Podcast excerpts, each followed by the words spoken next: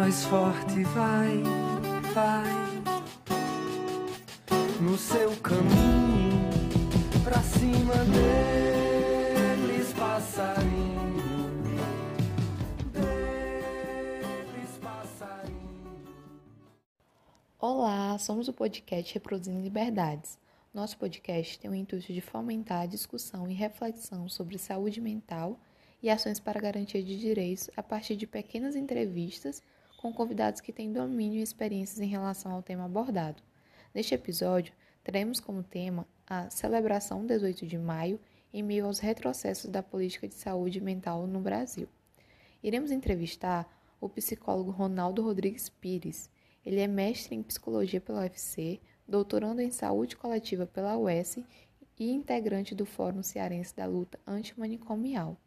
Seja bem-vindo, Ronaldo. A gente fica muito feliz pela sua participação aqui no nosso podcast. Se você quiser se apresentar um pouco, fique à vontade. Né? Pessoal, boa noite, boa tarde, bom dia, né? A gente não sabe que horas vocês vão escutar mesmo. Mas meu nome é Ronaldo Pires, eu sou psicólogo, é, sou integrante do Fórum Cearense da Luta Antimanicomial e faço uh, atualmente eu faço doutorado em saúde coletiva, onde eu estou estudando justamente né, a persistência do estigma sobre os transtornos mentais na, na vida de usuários e familiares aqui da saúde mental, especificamente do grupo que faz parte do movimento da luta antimanicomial aqui no Ceará, né? Fico muito feliz de poder contribuir com esse bate-papo aqui. Estou aqui aberto a, a esses questionamentos, as perguntas que vocês tiverem aí. Bom, Ronaldo, muito obrigada né, pela sua apresentação. Bem, em relação ao nosso tema é, sobre a celebração 18 de maio em meio aos retrocessos da política de saúde mental no Brasil, a gente elaborou algumas perguntas.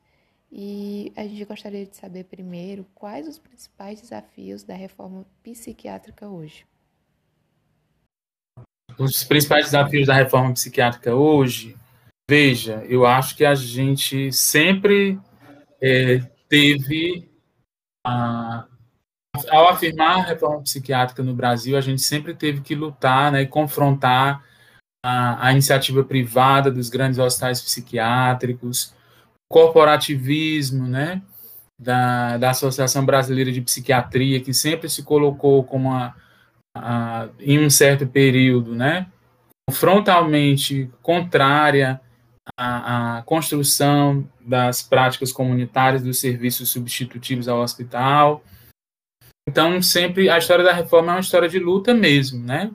Afirmação do cuidado em liberdade, dos serviços públicos, é, garantindo o respeito aos direitos humanos.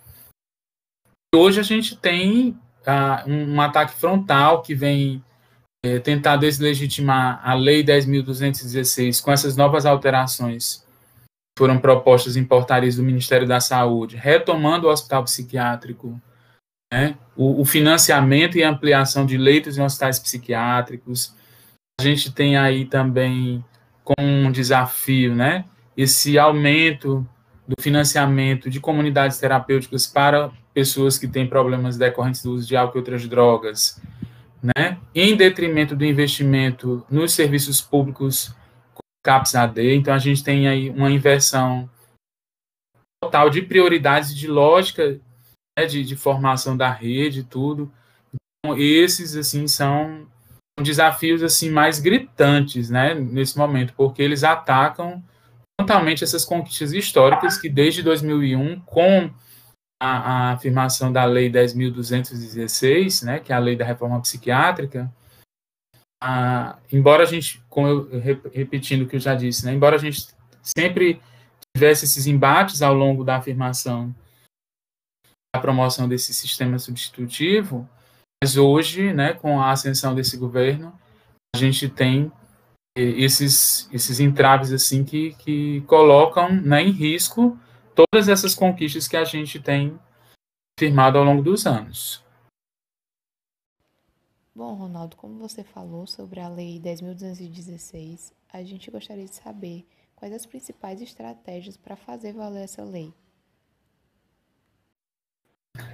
Veja, eu acho que para fazer valer uma lei, né, fazer valer uma política pública baseada na liberdade, nesses princípios antimanicomiais, a gente precisa ocupar o controle social. O controle social são todos os mecanismos formais, mas eu também acrescentaria os informais, como os movimentos sociais, de pressionar o Estado para a garantia dos direitos. Né? Então, é, é fundamental que a gente forme, né, participe, incentive as pessoas a, a, participarem dos conselhos de saúde, das comissões de saúde mental, como a Comissão Intersetorial de Saúde Mental do Estado, da Comissão Intersetorial de Saúde Mental do município, para que a gente possa fiscalizar, deliberar, pressionar para que essas políticas elas sejam efetivadas de acordo com os princípios da reforma psiquiátrica.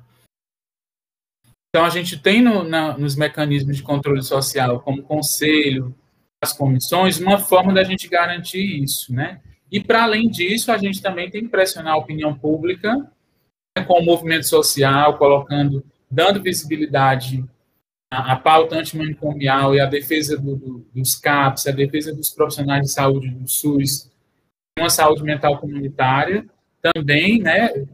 Essa é uma forma do que a gente está fazendo aqui, colocando no podcast, divulgando a necessidade disso, também é uma forma da gente defender e afirmar a reforma psiquiátrica antimanicomial. Certo. Então, por que comemorar e lutar pela reforma psiquiátrica e luta antimanicomial? Você já falou aí bastante, mas você queria pontuar mais alguma coisa em relação a isso? Sim, eu acho que a gente precisa comemorar, apesar dos retrocessos, porque a gente avançou muito, né? Mesmo com toda a persistência dos hospitais psiquiátricos, de situações que ainda é, colocam em xeque a reforma, nós avançamos é, muito. Eu estava numa outra conversa com uma, uma pessoa que é usuária do CAPS, né, e ela disse, olha, eu sou produto desse serviço, eu sou produto dessa conquista. Então, a gente já conseguiu mostrar, por exemplo, que os CAPs, quando eles recebem investimento, quando eles recebem qualificação, eles podem sim ser substitutivos aos hospitais psiquiátricos. A gente já conseguiu uma, uma série de portarias né, e de instituições de, de produção de, de espaços, de serviços que que ajudam a promoção da autonomia das pessoas, a promoção de uma cultura antimanicomial, como centros de convivência e cultura. Tem uma série de experiências ao redor do Brasil também que mostram que é possível cuidar das pessoas em liberdade, respeitando os direitos humanos. Então, tudo isso tem que ser comemorado para que a gente possa se nutrir também dessas conquistas, né? e mesmo diante desses desafios que a gente vem sofrendo, para que a gente possa se colocar sempre é, é, é, em atuação né, contra todo esse retrocesso. Porque eu acho que, assim, a gente, por mais que a gente esteja vivendo um momento muito difícil, né, quando a gente olha para essas conquistas, para esses avanços que a gente teve, que a gente consegue perceber é importante a gente se manter na luta, a gente ocupar diferentes espaços para a defesa desse modelo que a reforma psiquiátrica e a luta antimanicomial defendem, né?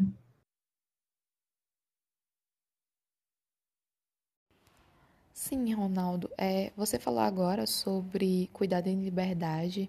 Então, você poderia explicar para a gente o que significa cuidado em liberdade em saúde mental? Cuidar em liberdade em saúde mental é cuidar das pessoas a partir da comunidade.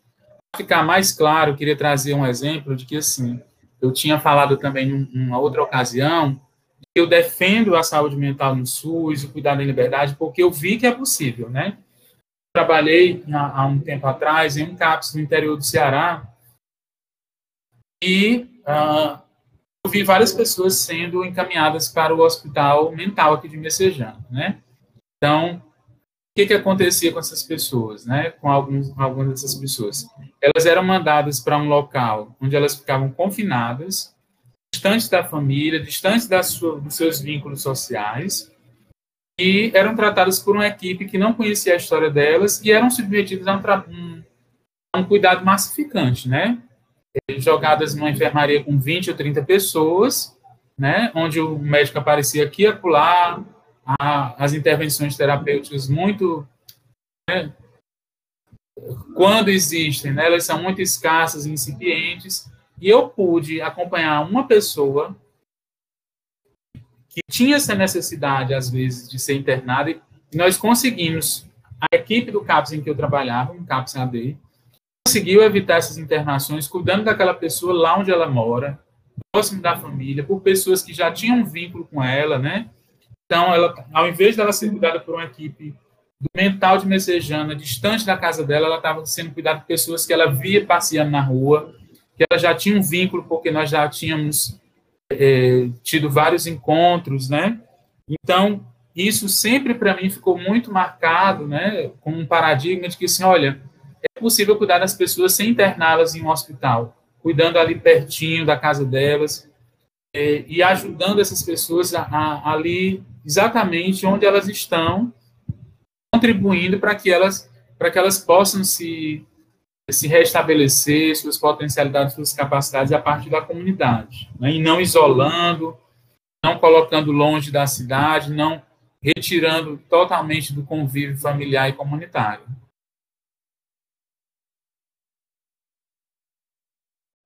Ótimo, Ronaldo. Então, para finalizar nossa entrevista, a gente queria saber se você gostaria de fazer um chamamento para as pessoas se interessarem em conhecerem o tema da luta antimanicomial e, sim, sim, qual você gostaria de realizar. Ah, eu queria convidar todo mundo que estiver ouvindo a gente, se quiser saber mais, se quiser se juntar às atividades do Fórum Cearense da Luta Antimanicomial, ou mesmo que não queiram participar do fórum, mas que possam criar também universidade, nos seus diferentes atuação, né? É, essa algum tipo de mobilização, né, para enfrentar o, o, manicômio na sua lógica relacional, né, na sua forma de ver o mundo. Então, é, participar das atividades de enfrentamento do fórum, as, as atividades de mobilização política, né? Nós, a, eu, como eu também faço parte da universidade, ao mesmo tempo do movimento antimanicomial, a gente tem feito formações para usuários e familiares, como o curso popular de saúde mental e direitos humanos. Foi feito com a ajuda da professora Cláudia e de várias outras pessoas, nem tanto da universidade como trabalhadores do serviço. Então, a gente precisa criar, precisa é, é, acolher as pessoas, criar formas né, onde a gente possa dividir o conhecimento, para que a gente possa criar uma cultura antimanicomial também, onde a gente ah, em toda a sociedade, trazendo esse debate mais próximo, né? Então, temos várias redes sociais aí, temos Instagram, o Fórum Cearense da Luta Antimanicomial em Facebook, vocês podem estar se juntando a nós, participando dos encontros e também dando sugestões e, e chegando junto, né, para criar, fazer manifestação, para produzir intervenções na cidade, mudar esse imaginário, para tentar problematizar esse imaginário sobre a loucura, né, como algo que é que tem que ser retirado do convívio, como algo que tem que ser, como algo que é distante de nós, né? Eu acho que esse é o chamamento que eu queria deixar para todo mundo.